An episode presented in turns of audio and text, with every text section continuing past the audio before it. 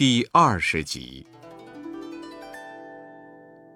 唐僧师徒四人一路西行，忽然遇到一道长岭，岭上荆棘丛生，藤蔓牵绕。唐僧问：“徒弟，这一路难走，得有多远呢？”悟空跳在半空中查看一番，回报说：“嗯，一望无际，好像有几千里之遥。”三藏大惊：“这，这要怎么过去呀？”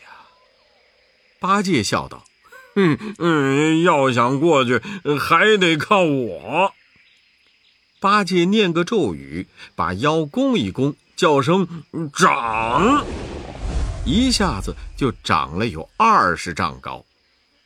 八戒又把钉耙晃一晃，叫声“嗯，变”。耙柄就变了有三十丈长，他双手使耙，将荆棘左右搂开，辟出一条路来。三藏见了大喜，忙同悟空、沙僧一起跟上。师徒四人马不停蹄，又走了一天一夜。忽然看见前面祥光隐隐，彩雾纷纷，隐隐约约有一所楼台殿阁。还传来钟磬之声，三藏问：“徒弟们，看是个什么去处？”悟空看罢说道：“嘿，师傅，那里倒是一座寺院，却不知道为什么禅光瑞霭之中又有些凶气。”师徒四人到了山门前，见写着“小雷音寺”四个大字。三藏要进去，悟空拦住说：“嗯，不能进去，这里凶多吉少。要是进去后有了祸患，你莫怪我。”三藏说：“我的心愿是遇佛拜佛，怎么会怪你呢？”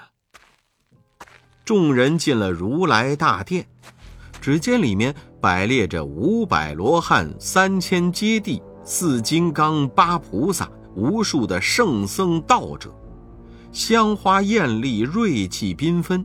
慌的长老和八戒、沙僧一步一拜，拜上灵台，只有悟空不拜。只听莲台座上厉声高叫道：“孙悟空，见了如来怎么不拜？”悟空仔细一看，认出是妖怪变的。手握金箍棒，喝道：“哼！你们这群孽畜，胆敢冒充佛祖，败坏如来的名声！”悟空双手抡棒上前便打，那假扮成佛祖的妖王和假扮众罗汉的小妖都现出了妖身，一拥上前抓住了三藏、八戒和沙僧。悟空正要营救。只听半空中叮哐一声，撇下一副金挠，把悟空连头带脚罩了进去。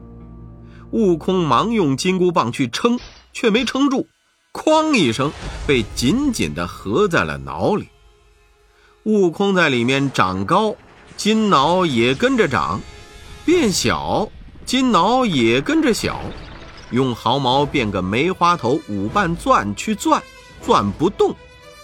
悟空急了，叫来五方揭谛、六丁六甲和十八位护教伽蓝，让他们打开金挠。众神想尽了办法，却没有揭开分毫。揭谛叫众神保护唐僧，看守金挠。他纵起祥光，直上凌霄宝殿，向玉帝求救。玉帝当即传旨，命二十八宿星官前去降妖。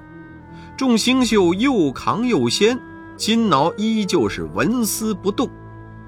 亢金龙说：“大圣啊，我用脚尖儿钻进合缝处，你再顺着松动处脱身吧。”悟空应允了。亢金龙用尽千斤之力，把脚钻进脑里。亢金龙叫声“长”，把脚变粗了。那脑口将脚紧紧含住，一丝缝儿也没有。悟空叫道：“没办法，你忍着疼，我在你的脚上钻个洞，你带我出去。”大圣在他脚上钻了一个洞，缩小了身体，拱进去，叫道：“拽出脚去，拽出脚去！”亢金龙奋力一拔，拔出脚来。悟空从他脚上钻眼里钻出来，现了原身，取出铁棒，照金挠“当”的一声打去，把个金挠打成了千百块散碎金片。老妖王见金挠被打碎，悟空和众神已经驾云跳在空中，赶紧追出门外，出营列阵。悟空挺着铁棒喝道：“哼，你是个什么妖怪？胆敢冒充佛祖，侵占山头，虚设小雷音寺！”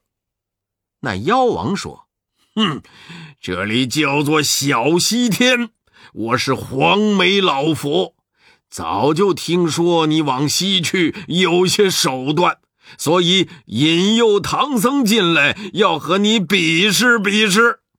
悟空笑道：“，不要夸海口，既然要比，快上来领棒。”两人一个是金箍棒狠劈，一个是狼牙棒力挡，斗了五十个回合，不分胜负。二十八宿天兵和五方揭谛众圣各持兵器，吆喝一声，把妖怪围在中间。黄眉老佛毫不怯战，一只手使狼牙棒招架，一只手去腰间解下一条搭包，往上一抛，哗的一声，一下子把悟空和众神通通装走，然后挎在肩上得胜而回。黄眉老佛叫小的们拿来三五十条麻绳，解开搭包，拿一个捆一个，捆了抬去后边，全都丢在地上。妖王又命人安排酒宴，开怀畅饮，喝到很晚才散去。到了半夜，悟空缩小身子，脱下绳来，先解了师傅，又放了八戒和沙僧。然后将二十八宿五方揭谛解了，叫他们先走，自己回去找行李。孙大圣蹑手蹑脚地走入里面，不小心弄出了点响声。黄眉老佛在睡觉，立刻惊醒，跳起来乱叫：“嗯，有人，有人！”悟空怕再被套住，纵个筋斗跳出窗外走了。黄眉老佛前前后后找不着唐僧等人，又见天快亮了，就拿了狼牙棒，率着小妖来追赶。正撞见二十八宿与五方揭谛等神在山坡下，妖王喝了一声：“哪里去？我来也！”众神急忙挥舞兵器，一拥而上。悟空随后赶来，大叫一声。老孙来也！众人一起围着黄眉老佛一场厮杀。众人杀到太阳落山，黄眉老佛见天晚了，又解下搭包拿在手中。悟空叫声不好，走啊！在这里一个筋斗跳上高空。众神八戒、沙僧还没弄明白是怎么回事又被妖怪装在搭包里。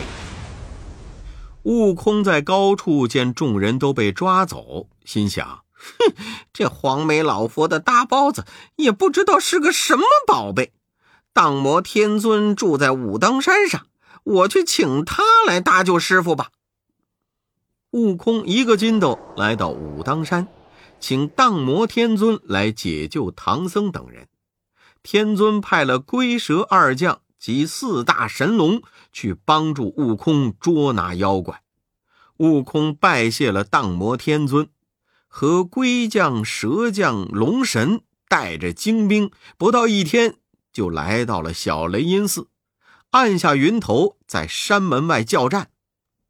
听到小妖报信，黄眉老佛走出山门，高叫：“你们是哪路龙神，敢来我仙境？”龟蛇二将喝道：“哼，我们是荡魔天尊驾前神将，专门来捉你这个妖怪。快送唐僧等出来，免你一死！”黄眉老佛大怒道：“哼，畜生有什么法力，敢说这大话？不要走，吃我一棒！”四条神龙和龟蛇二将拿了兵器，一起围住妖怪攻打。悟空也使铁棒加入进来。打了约有半个时辰，呼啦一下，黄眉老佛把大包抛出，悟空喊声“小心”，架起筋斗云逃到高处。龙神和龟蛇二将来不及反应。又被妖怪一大包给装走了。悟空落下云头，没精打采，心里非常懊恨。哼，这怪物十分厉害。不觉得合眼，迷迷糊糊要睡着，猛听有人叫道：“大圣，别睡，快去救你师傅的性命！”悟空睁眼定睛一看，原来是日值公曹。公曹说：“大圣不必烦恼，有个大圣国师王菩萨神通广大，你去请他帮忙，肯定能捉住妖怪，救出你师傅。”悟空心中大喜，纵起筋斗云，不到一天就来到了大圣禅寺山门外。国师王菩萨知道悟空要来，早就与众神一起出门迎接。悟空说明来意，国师王菩萨便派出徒弟小张太子领四大神将去帮忙捉拿妖怪。悟空和小张太子及四将又驾云回到小西天，来到小雷音寺上前骂战。黄眉老佛领着一群小妖出来，又是一场大战。老妖又解搭包，悟空大叫：“小心！”只听“哗”的一声，老妖把四大将和太子一搭包装了进去，只有悟空逃脱了。悟空在山坡上托腮发愁，忽见一朵彩云落在地上，原来是笑口常开的弥勒佛来了。悟空连忙下拜：“东来佛祖哪里去呀？”弥勒佛说。哈哈哈！哈我专门为这小雷音寺的妖怪而来。弥勒佛接着说：“他是我面前司庆的一个黄眉童儿，趁我出门赴会，拐走了我的宝贝，假装佛祖成精作怪。那个大包是我的一个袋子，那条狼牙棒是个敲磬的锤。”悟空问。哼，这妖怪神通广大，你没有兵器怎么收他？弥勒佛笑道：“哈哈哈哈哈！我在山坡下变一个草庵，田里种上瓜果，你把它引过来，然后变成一个大西瓜，我把你送给他吃，你到他肚子中去折腾他。”悟空忙说：“嘿，妙计妙计！”可他要是用大包装我怎么办？弥勒佛在悟空掌上写了一个“禁”字，叫他捏着拳头，见妖精当面放手，对方就会跟来。悟空欣然照做，那妖精果然不再用搭包，只是一路追来。悟空到了瓜田，打了个滚儿，钻入里面，变作一个大熟瓜。黄眉老佛赶来，不见了悟空，叫道：“瓜是谁种的？”弥勒佛变作一个种瓜翁，忙答道：“ 哎呀，大王，瓜是小人种的。”妖王叫他摘个熟的来解渴。弥勒佛把悟空变的那只瓜双手递给妖王，妖王接过手，张嘴就啃。悟空趁此机会，一咕噜钻进他喉咙里。悟空钻进妖怪肚子里，就翻筋斗、荡秋千，在里面乱掏乱倒。黄眉老佛疼得呲牙咧嘴，眼泪汪汪，满地打滚，叫苦连连。弥勒佛现了本相，嘻嘻笑着叫道：“ 孽畜，认得我吗？”黄眉老佛抬头一看，慌忙跪倒在地，双手揉着肚子，不住的磕头，只叫道：“哎呦，主公饶命！主公饶命！再也不敢了。”弥勒佛上前一把解了他的带子，拿走了他的磬锤，这才叫悟空出来。悟空不甘心，又在里面折腾了一番，才叫道：“哼，你张大口，等老孙出来！”妖怪听了，只好忍着疼，使劲儿把嘴张大。悟空一个筋斗跳出来，现了本相。悟空举棒要打，弥勒佛便把妖精装进了搭包里，骂道：“孽畜，金挠丢到哪里去了？”妖怪在里面说：“哎呀，呃，金挠被孙悟空打破了，碎金片堆在大殿的莲台上呢。”弥勒佛提着袋子，拿着磬锤，嘻嘻笑着说：“哈哈哈，悟空。”我和你去找那些碎金片。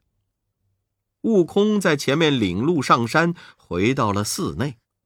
两人进了寺门，那些小妖知道黄眉老佛被抓，正各自收拾包袱，准备四散奔逃。悟空上前把他们一个一个打死。